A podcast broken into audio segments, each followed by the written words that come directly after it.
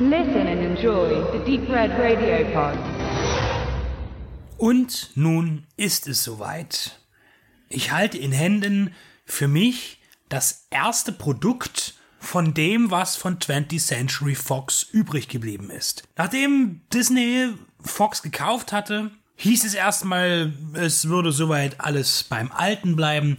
Ich denke, für Disney war vor allen Dingen attraktiv auch wieder irgendwie an die X-Men ranzukommen, da ja Marvel auch zu Disney gehört, aber Fox immer noch die Rechte hielt an diesen Charakteren des Marvel Universe. Aber sicher noch äh, viele andere interessante Sachen. Ganz klar, Star Wars spielt damit rein. Ja, und äh, das, was sich erstmal nicht groß ändern sollte, kam dann sofort. Und zwar kastrierte man 20th Century Fox um den Fox. Ich muss zugeben, ich habe jetzt nirgendwo mich großartig darüber belesen, warum diese Namensänderung nun eigentlich kam und was da die Beweggründe sind. Ich habe da eine eigene gemeine Theorie. Äh, der Name Fox stammt natürlich von dem Filmproduzenten Wilhelm Fuchs, ein ungarischstämmiger Jude, der zur K&K-Zeit aufwuchs und auch den Weg in die USA fand und dort eine ganz ähnliche Biografie wie Karl Lemle äh, erfuhr. Auch war er in der Textilbranche tätig. Äh, dann war er da nicht so erfolgreich. Äh, machte ein Kino auf, weil das gerade irgendwie der Hit war. Dann fing er an, einen Vertrieb aufzubauen und dann auch letztlich aus Not dessen, dass man nicht immer an Filme rankam, auch Filme selbst zu produzieren. Und sicherlich ist er, genau wie alle großen Filmmongule, nicht unbedingt immer ein positiver Charakter gewesen. Auch er strebte eine Monopolmacht an auf dem Markt, die er aber nie erreichte. Das hatte auch was mit den damaligen wirtschaftlichen Verhältnissen zu tun. Denn schließlich war dann seine Filmproduktionsfirma, die er 1915 gründete, die Fox Film Corporation, nicht mehr imstande, nach ein paar Jahren selbst zu existieren und man schloss eben sich zusammen mit der 20th Century Pictures, was dann eben zu 20th Century Fox wurde. Und seit daher ist es ein Begriff gewesen. Und er gehörte immer, diese Produktionsfirma gehörte immer zu den Majors. Ja, und nun hat man den Fuchs weggenommen und es heißt jetzt nur noch 20th Century Studios.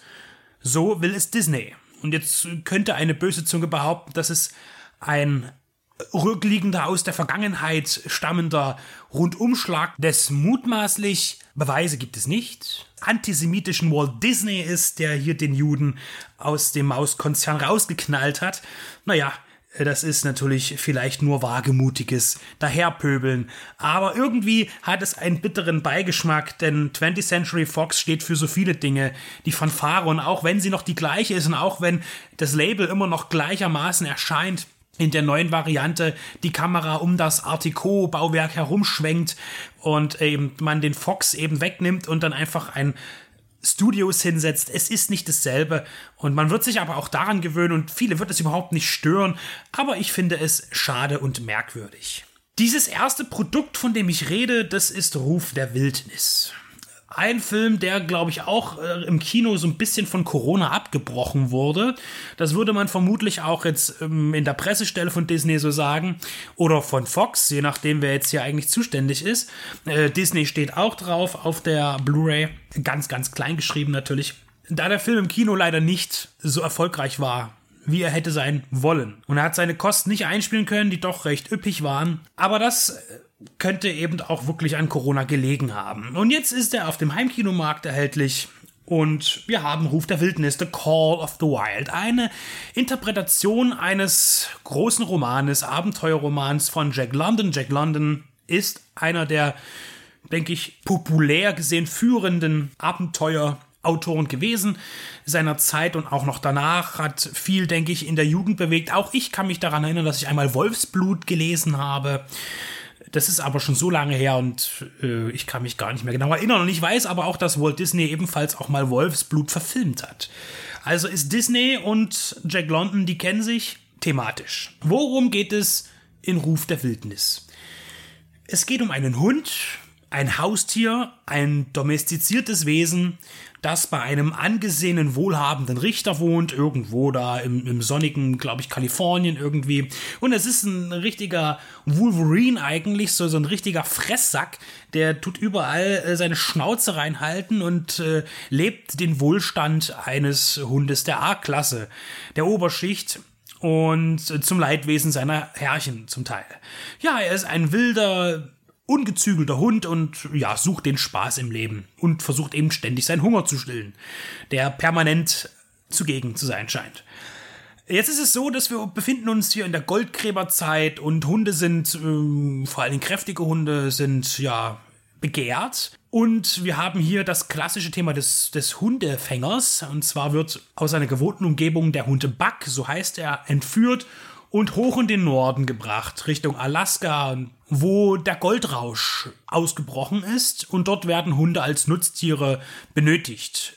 Und ja, der Weg führt ihn dann natürlich erstmal über die harte Geißelung von boshaften Hundefängern hin zuerst mal aber einem freundlichen äh, Mann, der gespielt wird von Omar Sy, ein Postbote und Buck wird Schlittenhund und kann sich sozusagen in der Wildnis recht schnell mausern von einem, der eigentlich gar keine Ahnung hat und der das erste Mal auf Schnee läuft und das unheimlich lustig findet oder vielleicht auch beängstigend.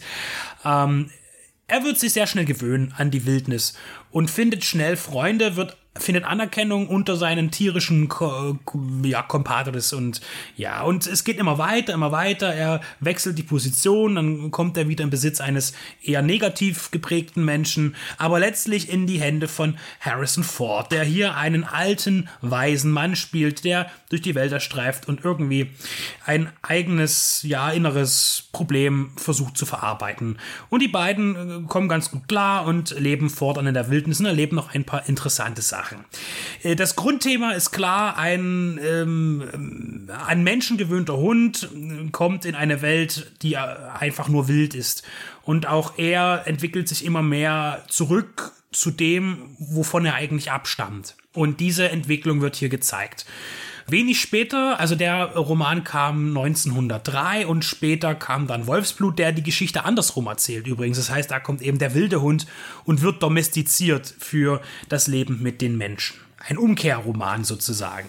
Am Film an sich als Abenteuerfilm inhaltlich gibt es da nichts auszusetzen.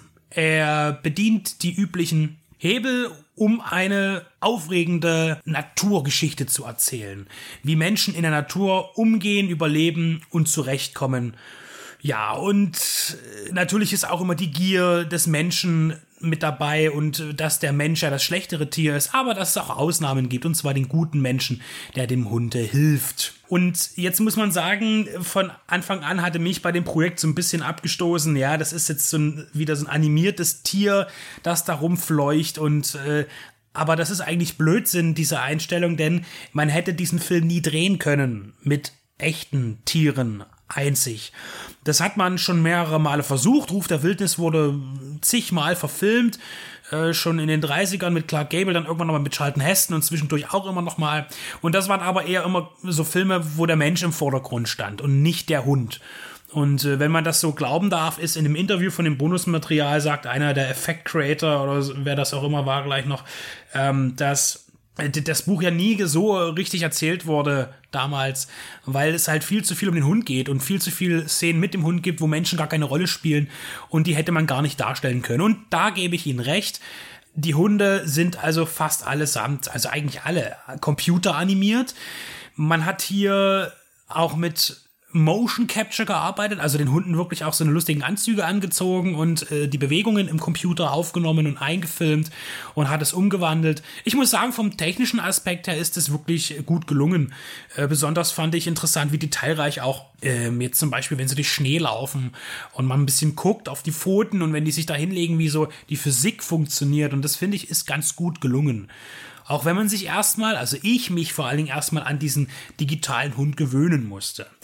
Aber es ist in der Filmgeschichte schon immer da gewesen. Wir hatten Roger Rabbit oder ja, später Space Jam und andere Filme, in denen ähm, gezeichnete oder animierte Figuren in eine reale Welt implementiert wurden oder auch andersrum reale Personen, Schauspieler in eine künstliche Umgebung gesetzt wurden als Stilmittel, äh, um eine andere Art von Story zu erzählen. Und somit ist es auch völlig in Ordnung. Was dann eher schade ist, dass man dann eben dann doch nicht mehr ganz so den Anspruch hat, dann auch entsprechend die Wildnis einzufangen. Hier kann man schwer unterscheiden, äh, was ist jetzt tatsächlich zusammenkopiert und was ist jetzt eine echte Landschaft. Die Blumen, die da immer blühen, das ist alles aus dem Computer, die Bäume und der Nebel. Das ist immer ein bisschen schade, weil gerade das würde jetzt den Film wiederum fast perfekt machen, wenn man den digitalen, die digitalen Tiere hat, die dann wirklich in einer ausschließlich echten Umgebung funktionieren äh, und agieren. Das ist leider irgendwie so ein bisschen schade, denn wenn man so an Abenteuerfilme aus äh, anderen Zeiten denkt, ich denke da immer sofort immer auch an die Trapper-Filme, an Jeremiah Johnson oder sowas, dass das ja Filme sind, die auch eine Realität abgebildet haben. Und das haben wir hier jetzt nicht. Haben wir nur die Geschichte und alles ringsrum. Damit muss man sich eben abfinden. Es ist ein Trickfilm. Es ist ein Trickfilm, in dem auch Menschen mitspielen. Und ich denke, ähm, und das ist ja auch wieder so ein Thema des, des, der Modernisierung, der Film erzählt im Prinzip von einer Wildnis und eben auch dieser Landschaft, die heute genauso fiktiv scheint, äh, wie sie hier optisch im Film dargestellt wird. Denn diese Weiten, die gibt es kaum noch. Ja, und äh, ich denke, in Kanada hätte man da schon mal irgendwo, hat man ja auch was gemacht. Man ist ja, man hat ja auch weite Aufnahmen von Bergen und Wäldern, aber in der Überhand sieht man zusammengeschnippelte Täler und Erhebungen. Als Regisseur tritt Chris Sanders auf. Da passt es jetzt schon wieder, denn der Mann hat für Disney äh, Lilo and Stitch gemacht, hat dann die Groots inszeniert und auch Drachenzähm leicht gemacht und hat auch für sehr viele Animationsfilme das Drehbuch mitgeschrieben. Das heißt, der Mann kennt sich aus mit digitalen Charakteren oder mit gezeichneten Figuren. Und ja, ich muss wirklich sagen, The Call of the Wild ist auch durch seine Laufzeit von 99 Minuten mit Abspann auf Blu-ray sehr kurzweilig und erzählt die verschiedenen Stationen dieses Hundes mit den Menschen, die er trifft, äh, recht schnell und äh, gebündelt. Und das ist gut. Also der dehnt sich nicht zu so sehr und ich denke auch hier ist klar, es wird natürlich ein junges Publikum bedient, ein Familienpublikum und äh, da ist das auch völlig in Ordnung, dass das Ganze sehr schnell aberzählt wird. Aber auch immer natürlich mit äh, viel Emotion drin. Das heißt, die Tiere sind natürlich auch darauf angelegt, ein bisschen menschliche Züge zu haben, um das auch noch ein bisschen äh, hervorzukitzeln. Ruf der Wildnis ein Abenteuerfilm für unsere liebe neue Generation, die mit Computereffekten sehr wohl umzugehen weiß optisch. Äh, für die Älteren eher gewöhnungsbedürftig, aber in meinem Falle auch verständlich, was den Einsatz von digitalisierten Hunden angeht, in der Erzählung des Filmes. Ja, und meine erste Erfahrung mit 20th Century Studios. Etwas, woran ich noch lange nagen werden muss. Schauen wir mal, wie lange es dauern wird, wie lange ich mich daran gewöhne oder überhaupt.